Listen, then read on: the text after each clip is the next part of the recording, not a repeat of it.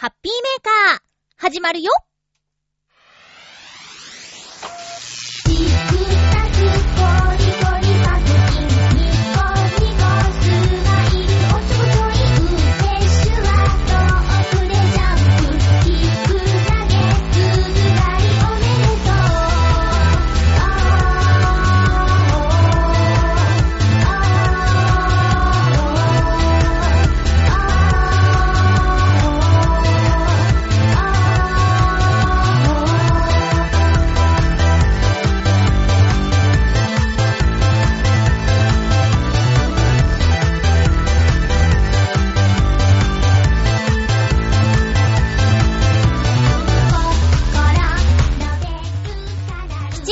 7日、まゆっちょのハッピーメーカー。この番組は、ハッピーな時間を一緒に過ごしましょうというコンセプトのもと、ちょあへよ .com のサポートでお届けしております。7月7日といえば、七夕ですね。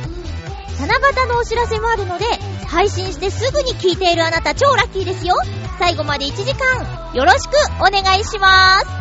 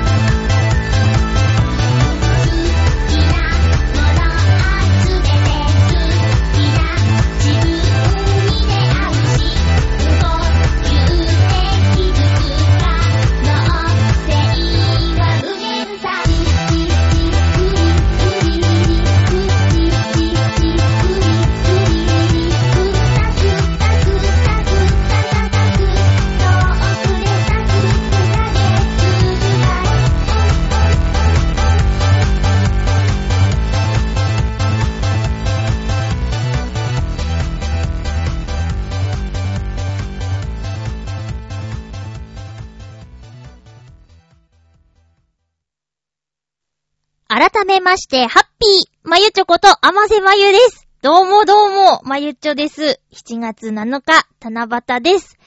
えドリカムの歌、7月7日晴れっていう曲がありますけど、7月7日は晴れてほしいですね。なぜならば、七夕だから、っていうのももちろんあるんですけど、えー、舞浜にある、浦安市の舞浜にある、イクスピアリのオープン記念イベントというのが行われるんですよ。で、なぜこれをですね、紹介するかというと、この記念のイベントに私の友人たちが出演するからなのです。ストーリーオブイクスピアリという、えっ、と、一夜限りのスペシャルショーということで、これにですね、チョアヘヨから、陽一郎さん、そしてミッチェルさん、あと、私のお友達、石岡正隆さんが出演します。他には、ユースタイルの出演者、ユースタファミリーの皆さんが続々登場ということで、7月7日火曜日の夕方16時30分と夜19時の2ステージ行われます。イクスピアリ2階のセレブレーションプラザという屋根のない円形のステージで行われるので、これは絶対に晴れてほしいと思っているわけなんですよ。えー私もですね、行きたいなと思っているので、まあ、平日なんですけど、会場に行ける方は、ぜひ足を運んでみてくださいね。イクスピアリが15周年だって。あの、ミッチェルさんもね、前回のラブミッションで、あの、イクスピアリで実は働いてたことがあるって言ってたけど、私もね、実は一瞬働いてたことあります。だから、なんていうかな、あの、バック通路っていうんですかね。そこをちょっと行き来してたことはあるんですけど、まあ、ちょうどその頃15年前といえば、えー、声優さんとして仕事がちょぼちょぼ、オーディションちょぼちょぼあるような時期で、やっぱり昼の仕事は長く続かなかったですね。そんな申し訳ないような思い出もあるイクスピアリなんですけれども、あのー、15周年。浦安の人は、もうイクスピアリがあるから、大体のものは揃うだろうと。えー映画館がある。16スクリーンもあるから、まあ、市内でこと足りてしまうみたいなね、そんな場所です。あとまあ、そうだな。日用品って感じじゃないので、目の保養に行くみたいな感じで私は利用してますね。とても手が出ないお洋服とかもあるので、ただ、あ、こういうのもあるんだ、なんてね、ドキドキしながら街を歩いてるんですけど、ただのショッピングモールじゃなくて、テーマがしっかりあって、ほんと歩くだけで発見がある、物語があるっていうのがイクスピアリです。えー、もちろん入るのは無料なのでね、えー、そこで買い物をするっていう感じの場所なので、どんなところかなって興味がある方は、ぜひ足を運んでみてください。駅からすぐのところにあります。で、ディズニーランド、ディズニーシートあるけど、イクスピアリもだいぶ面白いのでね。で、ここで7月7日にイベントが行われるということで、ぜひとも晴れてほしいという、まずはお知らせでした。7月7日の配信ですけども、七夕のお話ね、いろいろありますよね。えーと、まあ、ロマンチックなお話ですよ。年に一度、織姫と彦星が会える日。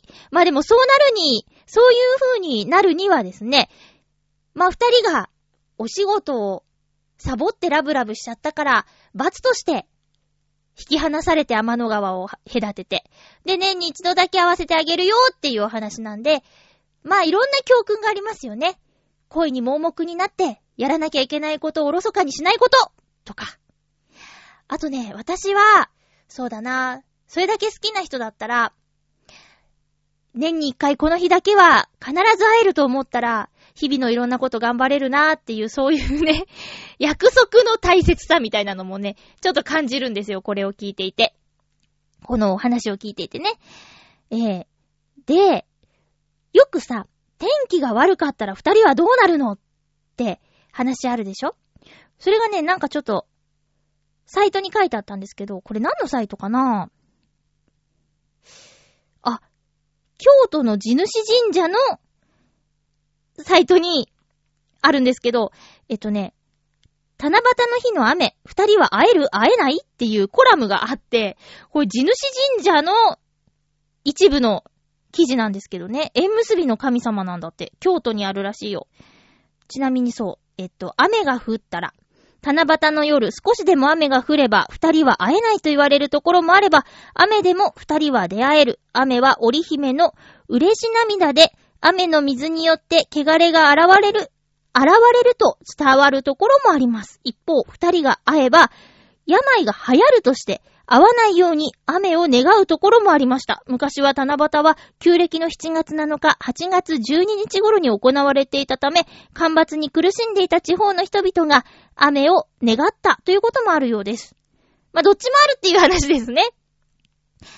けど、七夕に天気が良くないのって多いなって思うんですよ。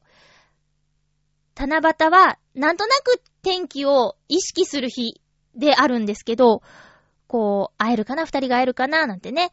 で、最近、もうここ何年かですけど、子供の頃はそんなお話聞いたことなかったけど、えー、わざとお天気が悪いんだなんて話を聞いたことあって、えー、二人が会うのを、こう、隠すように雲が出てくるんだみたいなこと言って、なるほどうまいこと言うななんて思っていたんですけどね。七夕、天の川。天の川、肉眼で見えるところで、見てみたいなって思います。岡山のね、去年の夏見た星空、あの辺に行けば、天の川もしっかり見えるんじゃないかななんて思います。天の川ってね、なんとなく親近感がある言葉なんですよ。私、名前、天瀬って言うでしょ？で、天は天っていう字を書くんですけど、瀬は川の意味なんだって。だから、天の川っていう意味なのかなって思っているんですけど、どうでしょうか？天の川って聞くとなんだか、こう、え、なになに？って興味が向いてしまうような感じがあります。です。そんな感じで今日は7月7日の配信です。えーとね、先週のオープニングでお話ししましたけど、皆さん、甘い麦茶、甘い麦茶、やってみた？私実はまだなんですけど、今ここに用意してるんですよ。これをね、ちょっとこの後飲んでみたいなと思うんですけど、甘い麦茶についてのお便りが届いているので、そちらからご紹介しようと思います。そちらからご紹介して飲めるのかっていうね、ちょっと不安はあるんですけど、えー、っとね、よいしょ。よいしょ。うーん、あれ？ちょっと待ってね。ちょっと待ってよ。あ、こっかな？あ、あったあった。え、ハッピーネーム、コージアトワークさん、ありがとうございます。まゆっちょ、ハッピー、ハッピー？甘い麦茶の件ですが、どう検討しても無理でした。飲んだことはありますが、正直美味しいとは思いませんでした。一応、実家が日本茶の問屋なので、大概のお茶は飲んでいますし、甘い抹茶もしょうがないなとは思っているのですが、麦茶は無理です。あいえ、人が飲む分には構いませんが、では、ということで、えー、ご実家が日本茶の問屋のコージートワークさん的には、なしっていうお話でした。ちなみに他の皆さんからは、メール届いていないので、いたじらに行ってるのかな？楽しみですね。じゃあちょっと飲んでみます。なんかね、ちょっと緊張するのなんでだろう。あの、収録前に普通の麦茶飲みましたよ。だから差はわかると思います。まあ、甘いんでしょうね。いただきます。うーん。なくはないよ。ただ初めて飲んだね。うん。なくはないですよ。そりゃ。うん。以上。な、なんかね、面白いこと言えない。言えないなぁ。なんか以上になっちゃったなぁ。だからお便り来なかったのかなぁいや、まあでも、その、一度飲んでみたらどうでしょうか。全然、あのね、まずいとか、うわ、無理とかそういうの全然なくて、リアクションが取れません。難しかった。そうか。うん。うん。大丈夫。大丈夫っていうのも変か。ね。ということで 盛り上がらなかったけど。甘い麦茶。えー、私としては、えー、ありですね。うん。疲れてる時に甘いものが欲しい。飲み物も飲みたい。麦茶ある。甘いもの飲みたいっていう時は、入れちゃうかもね。今後。もしかしたら。あれば、ガムシロップが。ちょうど今家にガムシロップあったんで、入れてみましたけどね。はい。まあ、飲んだことないままより、一回やってみたらどうでしょうか。えー、ということで、コージャットワークさん、お便りありがとうございました。まあ、好みですよ。食べ物とかね、全般ね。へえ。では、うーとね。あ、もういつも間違えちゃう。パスコード。よいしょ。お便りご紹介しまーす。えー、っと。えー、っと。ふつおた、大空さん、ありがとうございます。まゆっちょ皆様、ハッピー、ハッピー。3週連続、おほーつくネタ。今回も先週に引き続き、北見ネタです。北見のネタです。北見の青果店、清月では、地元産の小豆を使ったお菓子が新発売されました。新発売された商品は、小豆やゆずロール、小豆や羊羹、小豆やどら焼き、小豆やパウンド、小豆やクッキーの5種類です。へぇー、小豆すごい押してる。小豆とゆずって合うの？小豆と言ったら十勝産というイメージが強いですが、北見でも小豆を生産しているところは最近になって知りました。えー、えー、今年で企業、清月は創業80周年なので、その節目を迎えるにあたり、地場産小豆で、菓子ブランドを起こそうということで、新商品が発売されたそうです。Facebook 内の頑張ろうオホーツクグループの方が早速買って食べて美味しかったとのこと。このお店のおすすめは赤いサイロです。道内産のバターや牛乳、小麦粉、バター、卵を使ったチーズケーキで、しるしるみしるという番組内のお菓子ワングランプリで優勝した商品です。へえ。ちなみに私がおすすめするお菓子は、発火羊羹です。ええ、地元の発火と十勝産小豆を使っています。任天堂 3DS ソフトご当地検定 DS にも登場するほどの人気商品です。へえ、ご当地検定 DS なんてあるんだね。清月のホームページから購入することもできますので、北見、清月、清い月、清月と検索してみてください。清月も Twitter や Facebook ページがあります。また、北見あずき屋という Facebook ページも新たに開設してあります。どちらも登録しています。すごいね。私も Facebook をやっていますが、過去にスパムやなりすまし、出会い系らしきものから無言申請が相次いできた経験があるので、申請できる範囲は共通の友人までの設定にしています。メッセージは誰からでも送れるようにしているので、申請希望によるメッセージをいただいて、基本データ等の確認ができたら、私の方から申請するようにしています。すごく用心してるね。ありがたいことに、最近は頑張ろうオホーツクグループの方から申請が来るので、オホーツクの情報を知ることができます。当然ツイッフェイスブックでは本名でやっていますが、ツイッターでは大空でやっています。どちらともフォロワーのみ公開しています。大田さんありがとうございます。発火羊羹って、え、スースーするのかな？えー、何？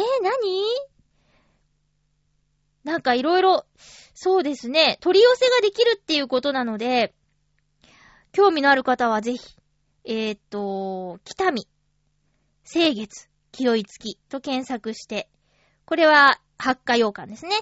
で、北見あずき屋と入れれば、先ほどの、あの、5つの商品が買えるのかな？他にも買えるのかな？いや、お菓子ワングランプリで優勝？赤いサイロ。なんかいろいろ出てきたからちょっとごちゃごちゃになっちゃってるけど、赤いサイロはお菓子ワングランプリで優勝した商品。あの、前一緒に働いていた女性がね、えー、取り寄せスイーツとか大好きで、でもね、シュッとしてるの。ウォーキングが趣味だからかな。痩せているんだけども、いっぱいお菓子食べてて、これいいよ、これいいよってお裾分けもらったりとかしてたんですけど、彼女に教えたらすぐ取り寄せそう。ていうかね、大空さんの地元愛がね、すごいね。ここまで地元のこといろいろ知ってて伝えることができるってすごくいいことだと思います。私地元岡山のことはあまりわからないです。教えられるほど知らないです。だってたまに帰ったら街が変わってるんだもん。びっくりしちゃうんだもん。もう、ついていけないよ。私が住んでいた時にはそんな名物あったっけっていうような名物が続々誕生してるんだもん。わかんないよ。それをね、だから大空さんは追っかけてるってことですよね。いや、すごい愛だなって思います。地元愛だなって思います。お便りありがとうございました。また北海道の、北海道の情報をお待ちしておりますよ。よろしくお願いします。ではコーナーいきますよ。ハッピートークオノマトペ。今回のテーマはサラサラです。よし、言ったぞ。いつもテーマ言わないからね。えー、っと、テーマにいただいているのはお三名様です。えー、まずは、ハッピーネーム、フクロウのキスさん、ありがとうございます。まゆっちょさん皆様、ハッピーハッピー？今回のテーマ、サラサラについて。今はもうない祖父の家の裏庭には、竹が植えられていました。子供の頃にはこの竹やぶで竹の子掘りをしたり、幼稚園の七夕のイベントに使う竹を切ったり、切ったりしたりもしました。今でも七夕の歌の軒場に揺れる笹の葉という情景では、祖父の家の仏間の縁側や茶室から見た裏庭の光景を思い出します。もう二度と見ることはできないけれど、私の幼年期に貴重な経験と思い出を与えてくれたあの光景は、きっと生涯忘れないことと思います。それでは、ということでありがとうございます。笹の葉さらさら、ちょっと待って。笹の葉さらさら。そうなんですよ。7月7日の配信だっていうことで、あの、サラサラっていうテーマにしたのは、まさにこの歌からですね。のきばに揺れる。ねいい歌ですね。なんか、情景が思い浮かぶ。それが、特に、袋の喫茶にとっては見たことのある、まさにそこで過ごしていた景色っていうのがね、羨ましいですね。ちょっと想像するしかないもん。で、子供の頃はさ、のきばってなんだとかさ、ちょっとよくわからないで歌ってたからね。音で歌ってたからね。今はさ、漢字とか見ればなんとなくわかったりするもんね。だから、屋根の下端、ひさしというところがのきばだって。えーっと、ね、そうですよ。ちょっと今ね、あのー、歌の歌詞について、サイトで調べてみたんですけど、うーん。あ、2番がね、五式の短冊って始まるんですけど、この五式、五色というのは中国にある五行説から伴ったもので、青、黄色、赤、白、黒だと言われています。黒は縁起の悪い色として日本では馴染めず、紫と入れ替わってしまっています。だって。うーん。面白いね。五色は、日本では赤、黄色、青、白、紫。おー、そんなこと考えたこともなかった。今見た。あとは、金銀砂号は、金箔や銀箔を細かくして粉状にしたもの。だって。あ、もう星のイメージそのまんまですね。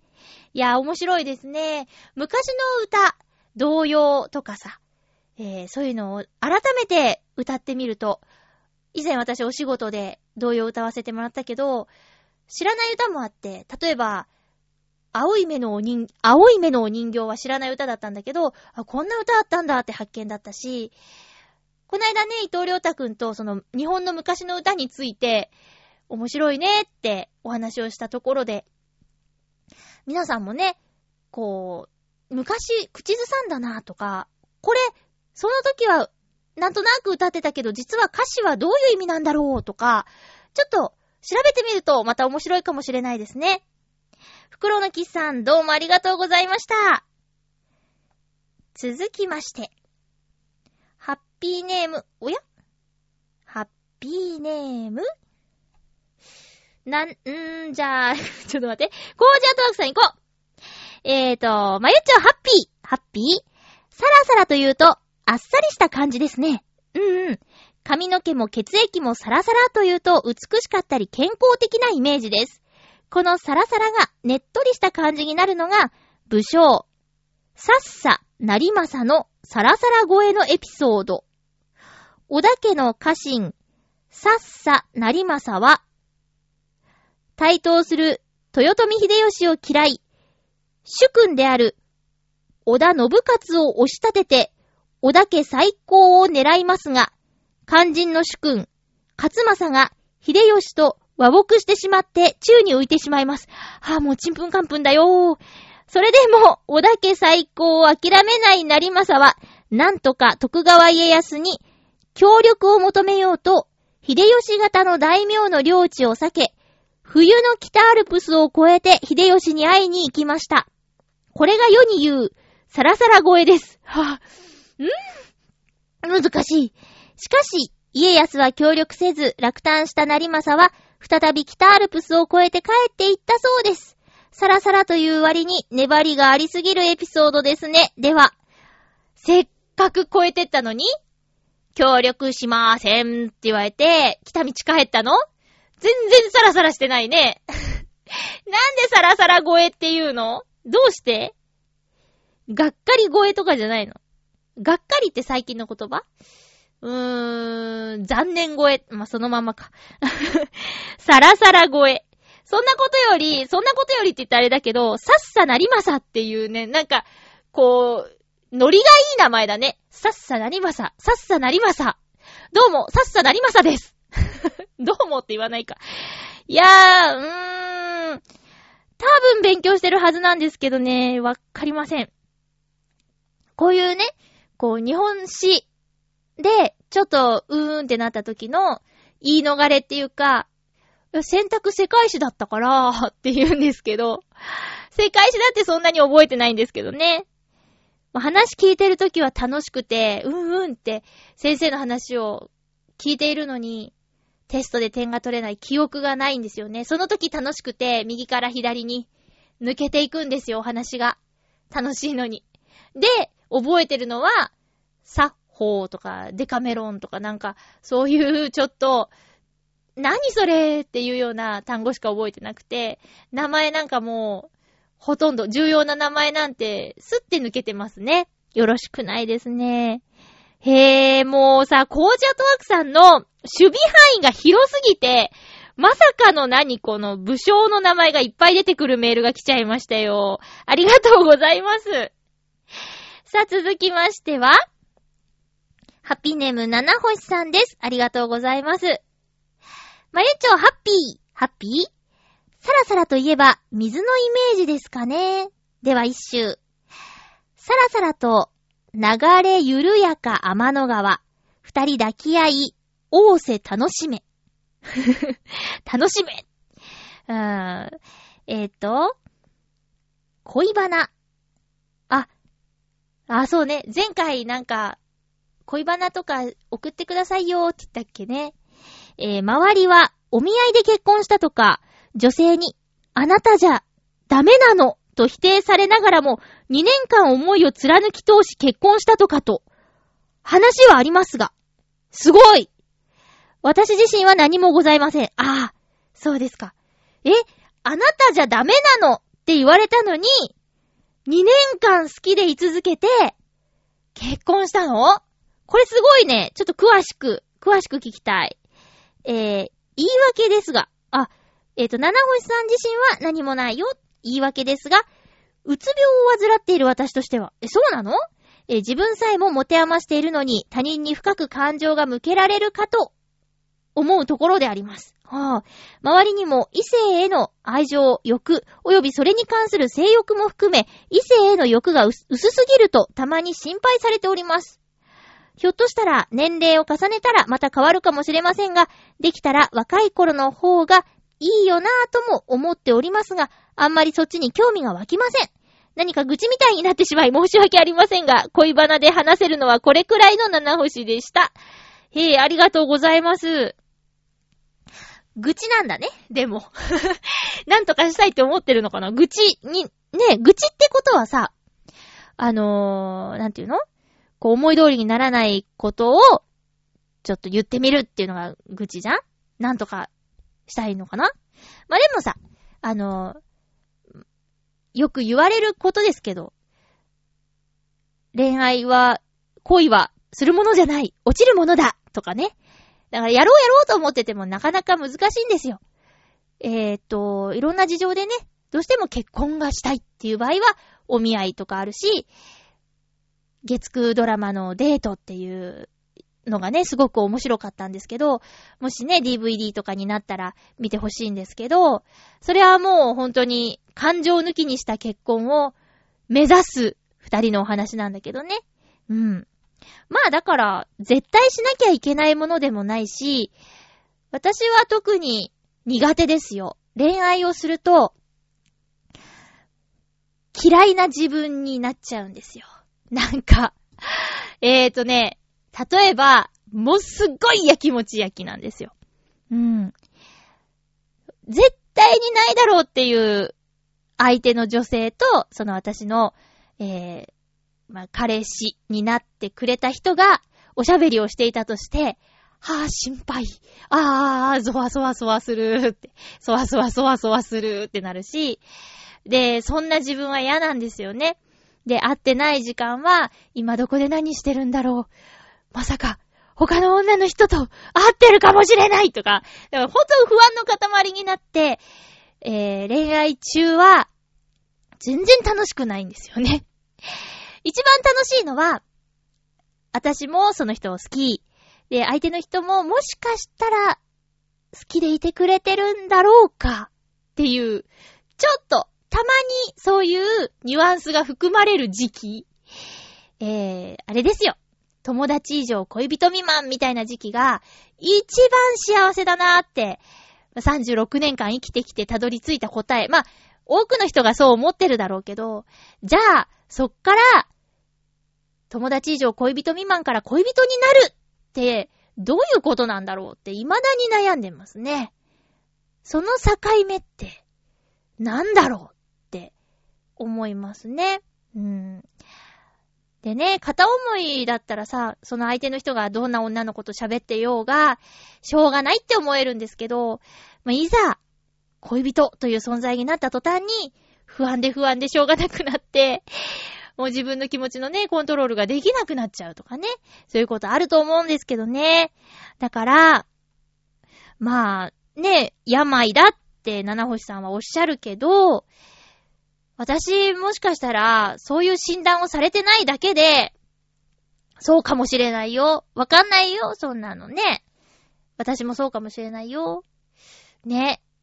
今、いろんな、いろんなことが周りで起こるでしょだからそれをね、一個一個対応していかなきゃいけないってなると、本当にね、心は疲れてるんじゃないかなって。それは私だけじゃなくて、みんななんですけど、それに、あの、気づいて、ちゃんと病院に行けるか。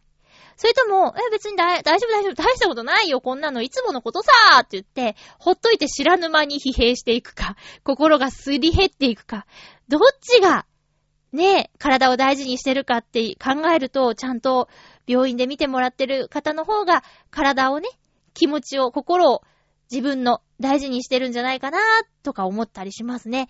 気づいてケアしているっていうことは、自分を大事にしていることだと思うわけですよ。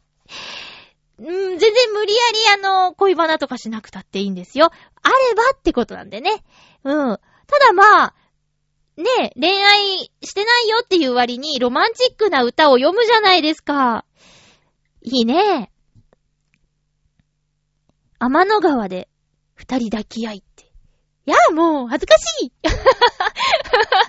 えっと、そうですね、水のイメージあります。さらさら流れる穏やかな水のイメージありますね。うん。七星さんどうもありがとうございました。はい。ということで、サラサラというオノマトペでお便りいただいておりますが、えっ、と、さっきのコージアトワークさんの、えー、お便りにもありましたね。サラサラ、髪の毛とか、血液とかっていうことだったんですけど、私ね、唯一の、えー、自慢できる体の部位が髪の毛なんですよ。まあでも、どうかなちょっとね、夏場はね、あの、日差しガンガン当たって傷んじゃったりもするかもしれないんですけど、なんかね、あの、例えば、髪の毛を染めたことがないんですよ。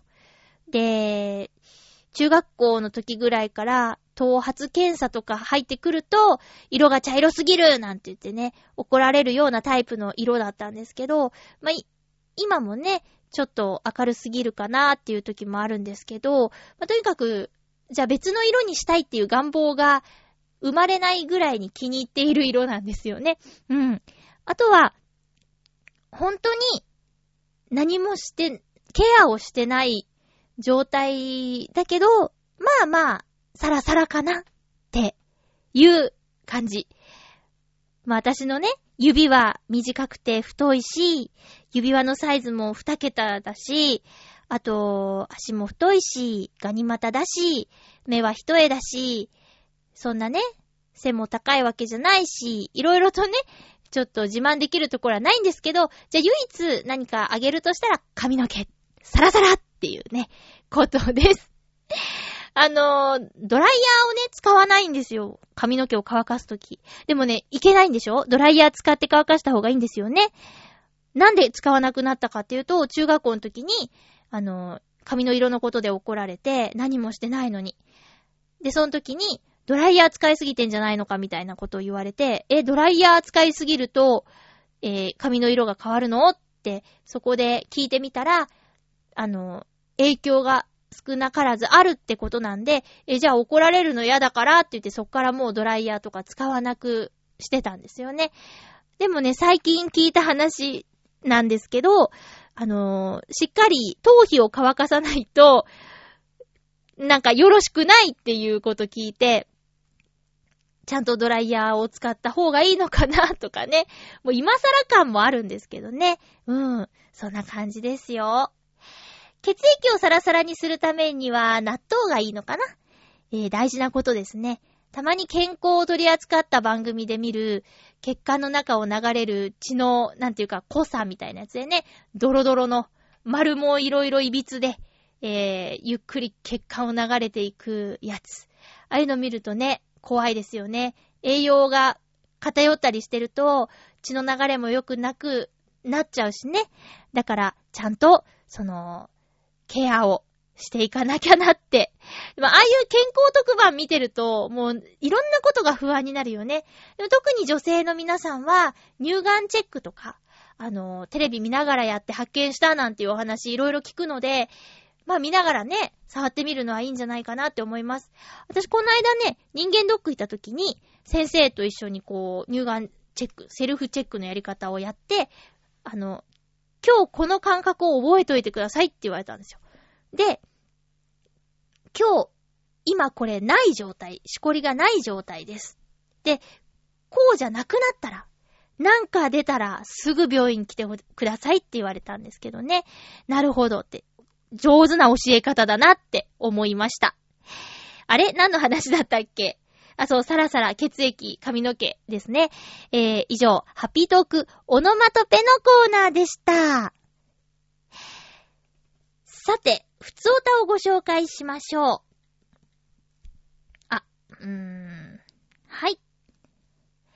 えーっと、ふつおたは、ハッピーネーム、コージーアットワークさん、ありがとうございます。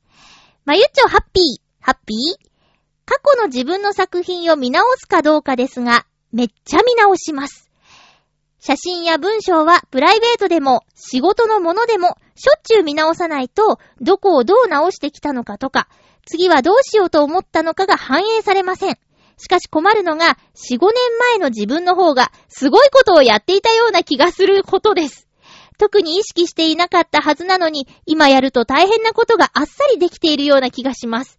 もちろん、製品化されたものしか残っていないので、まぐれあたりとか偶然の産物が残っている可能性はあるのですが、それでも過去の自分に負けるのは我慢できません。うー、どうしてくれようか。では、コージアトワークさん、ありがとうございます。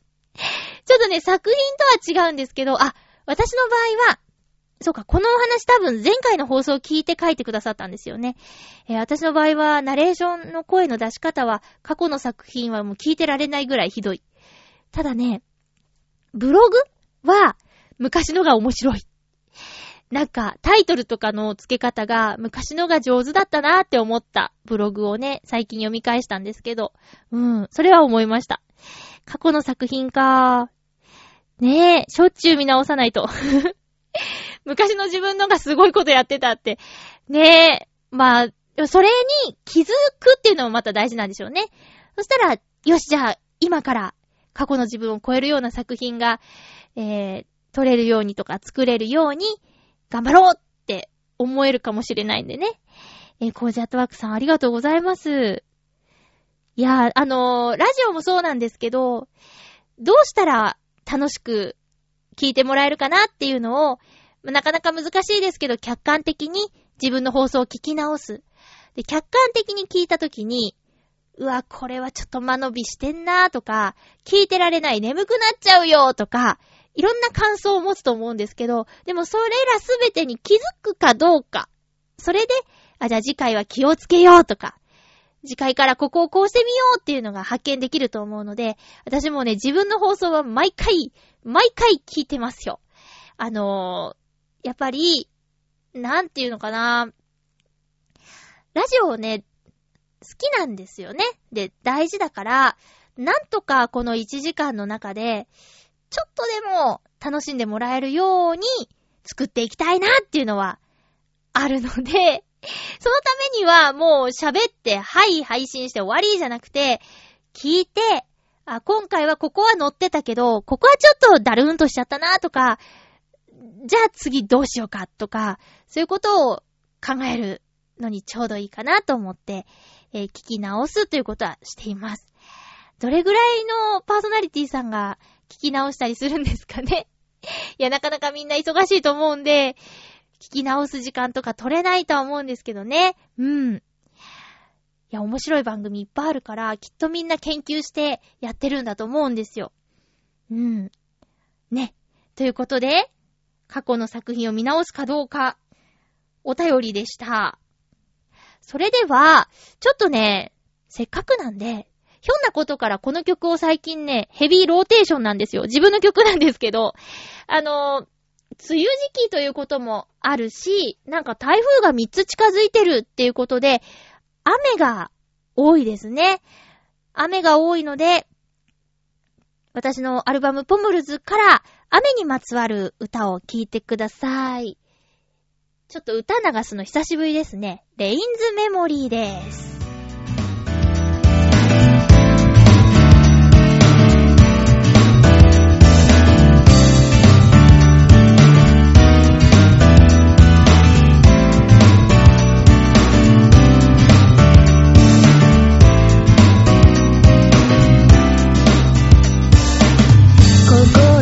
隙間からちらり顔を出す不安は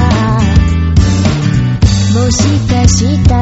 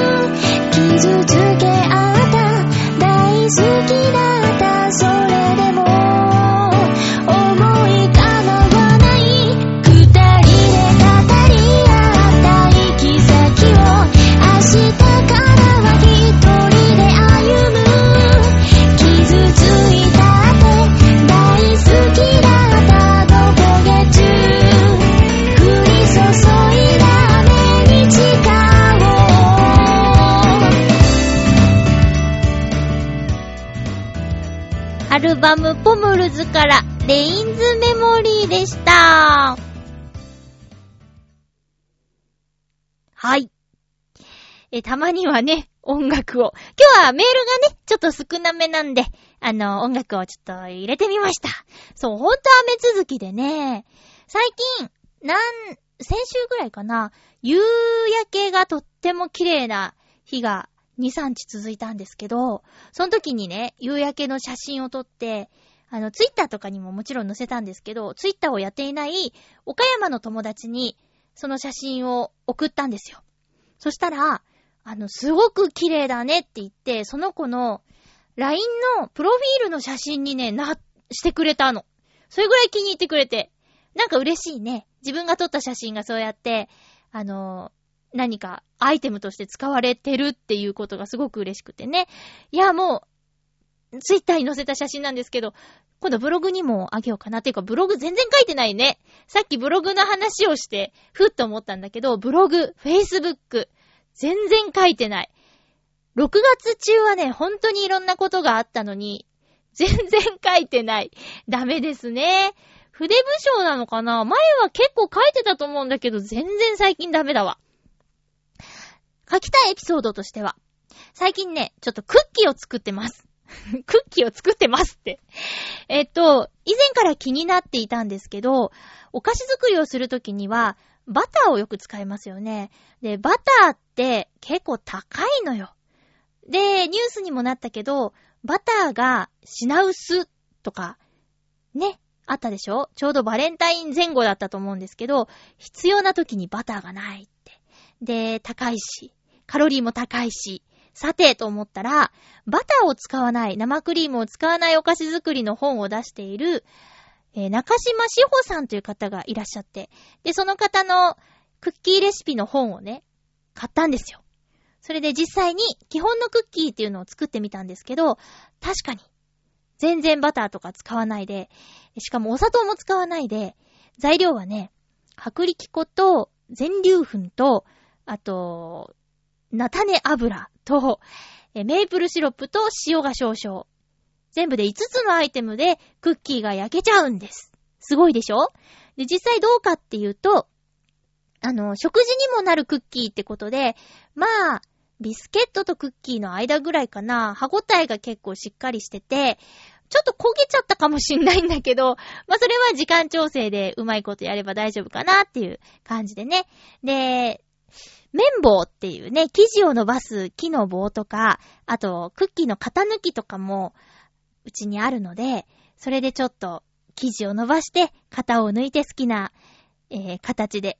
前回は丸でいっぱい作ったんだけど、星のクッキーとかもね、作ることできるよねって思って。で、あと、クッキー用のスタンプもあるんですよ。文字を入れるやつ。クッキーに文字型を押すやつ。それも使ったりしたら色々できて面白いかなって思ってます。でね、まあ、なんだかんだで作るのは好きなんですよ。腰が重いけどね。えー、だからやり始めたら凝っちゃうよね。うん。で、まだね、慣れてないんだけど、これが慣れてきたら、もうほんと30分ぐらいでできちゃうんだって。で、今回私初めて作った時は、生地がなかなかまとまらなくて、苦戦しちゃったんだけど、まあでも、なんとか、記事がまとまらない時の方法とかも本に書いてあったので、それをちょっと利用して作ってみました。えー、毎日食べたい、毎日食べたいご飯のようなクッキーとビスケットの本という中島志保さんの本なんだけど、第1回料理レ、料理レシピ本大賞お菓子部門で大賞を受賞したそうです。一番人気のお菓子作りの本だって。まあ、確かにヘルシーだし、あ、バターがないからできないとかじゃなくて、すぐもう家にあるものでできちゃうもんね。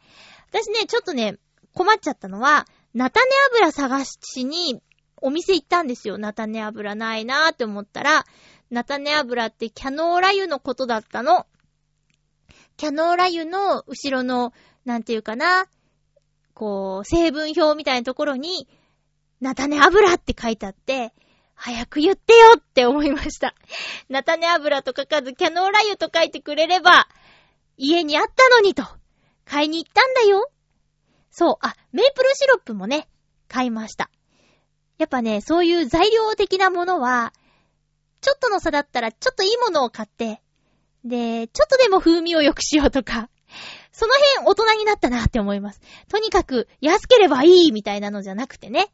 で、お菓子作りは例えばケーキだったら生クリームが重要になるんですけど、生クリームもね、あの、98円のものと198円のものじゃ、運命の差だってね、お菓子作りが趣味のお友達が言っていたので、その辺もケチらずにやっていこう、やっていこうかなと思っています。もうハマると大変なんでね。ちょっとでも時間あったらクッキー作りたくなっちゃってね。うん。いろんなクッキーが載ってるので、挑戦してみたいなと思います。とりあえずは家にあるものでできる基本のクッキーかな。だって、例えば、うん、そうだな。マカロン、マコロン、マカロンの作り方も載ってるこの本。すごいや。卵ボーロ。きび砂糖とか言えないもんね、なかなかね。ちなみに卵ボーロの材料は、片栗粉、きび砂糖、卵黄、豆乳だって。これだけでできるんだ。赤ちゃんのね、お菓子のイメージが強い卵ボーロですけどね。ええ。ということで、私の最近の作ったものクッキーでした。さーて、お便りご紹介しましょう。もう一つ普通おた。もうコージアットワークさんいっぱいいつもありがとうございます。もう一週間しかないのに、いろんなことに遭遇するんですね。ハピメ的にはとっても助かります。えー、つ、ちょっと、コージャトワークさん。まゆっちょハッピー、ハッピー？取れたてのハッピーです。夜の雨の中、首輪をしていない小型犬が街をうろうろしていました。白いマルチーズ風。毛が丁寧にカットされている子です。不安そうな素振りもなく、街を見物するように、あっちへうろうろ、こっちへうろうろ。声をかけると、足元まで来て、こちらを見上げて、またうろうろ。小雨だし、夜だし、どうしようか迷っていると、今度は大通りへ。おいおいおい。危なくてしょうがないので抱き上げると、素直に抱っこされています。私のうちには猫がいるので、いきなり連れ帰って保護もできません。動物のボランティアをしている方に電話して、どうしたらいいか相談した結果、とりあえず警察に習得物として届け出て、数日経っても飼い主が現れなければ対応してもらうことになりました。警察に届け出たままで放っておき、一定期間を過ぎると保健所送りになり、最悪処分されてしまうこともあると聞いていたのですが、これなら万が一にもそんなことにはならずに済みそうです。110番すると、パトカーが来てくれました。へぇー。と、発見状況などを書類にしてもらっているところへ自転車に乗った飼い主が、愛犬を探し回り、どこにも見つからないので、おまわりさんに相談しようと思ったのだそうです。あー、よかった。よかったね迷子の小型犬は、みんな何を騒いでいるの？ときょとんとした顔のままで家に帰っていきました。めでたし、めでたし。では、これもう絵本になるでしょう、このまんま。すごい。ええー、よかったね。で、コージアートワークさんが抱っこして、で、警察にね、おまわりさんに連絡してなかったら、もうね、事故とかに回ってたかもしれないし、いや、本当に、これ飼い主さんにとってもマルチーズ風のワンちゃんにとってもコージアートワークさんはハッピーメーカーさんですね。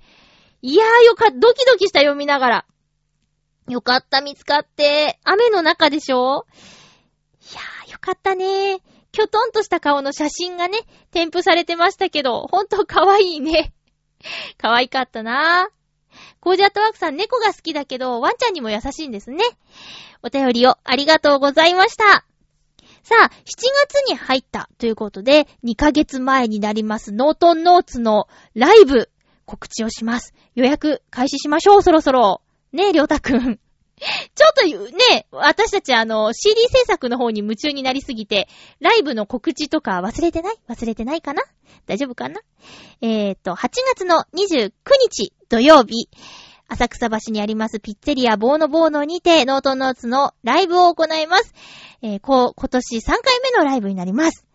えっ、と、また、ソロやって、ソロやってノートノーツの曲をやる予定です。え、今回こそ新曲を発表したいと思っております。作詞頑張るぞ。もう本当にね、どうしましょうね。頑張りまーす。えーと、いつも通り予約制ということにしていただいて、あとは投げ先生ということで、あの、特に金額も決めずやりたいと思いますが、あまり入れすぎないようにお願いいたします。助かるんだけど、ちょっと恐縮してしまうので、で、いただいたお金はもう年内に発売しようというアルバム制作費にすべて回させていただきますので、えっ、ー、と、ご協力よろしくお願いいたします。えっ、と、会場時間は18時、開演時間が17時を予定しております。えー、ソロ、ソロ、ノートノーツということで、えっ、と、2部構成になるのかな？えっ、と、帰りの時間等々、忙しい方はご自身で調整してください。よろしくお願いします。予約の宛先は、ハッピーメーカーのメールのアドレスまでお願いします。ハッピーメドットメールアットマーク gmail.com です。もう皆さん、携帯の連絡先欄に登録していますよね。えー、これを機に改めて登録よろしくお願いいたします。ノートノーツのライブが8月29日土曜日に開催されます。よろしくお願いいたします。えー、っと、次回の予告ですが、7月の14日放送分を7月12日に収録する予定です。ハッピートークオノマトペのテーマは、ペリペリ、ペリペリ。ペリペリです。よろしくお願いします。えー、ということで、お送りしてきましたハッピーメーカーですが、あのー、ほんと雨が多くって、じとじと湿気がね、ありますね。カラッと晴れた天気が恋しいですけども、皆さん体調には気をつけてください。あと、溜まった洗濯物がね、みんなも大変だと思うんですけど、私もどのタイミングでやっつけようかなって悩みに悩みまくっております。あともうほとんど毎日長靴を履いているので、足がだるーくなっちゃいますね。えー、っと、あ、先週言ったっけ？あの、青竹につぶつぶがついた、ブツブツがついた、えー、青竹、バージョン2なんですけど、これね、ブツブツのところ立てません痛すぎて。じわじわ良くなるのかなあとはね、健康器具でね、横脚矯正。親指と中指に、こう、ゴムバンドをつけることによって、内側に重心が行くように意識をさせるというゴムバンドを買って使ってみたんですけど、あまりに強力すぎて、足が痛くなるっていう事態になってしまいました。ほどほどにじわじわ使い始めないと危ないですね。ってことで、えー、気をつけていきたいと思います。えー、ということで、ハッピーメーカーですよ。そろそろお別れのお時間です。お相手は、まゆちょこと、あませまゆでした。また来週、ハッピーな時間を一緒に過ごしましょう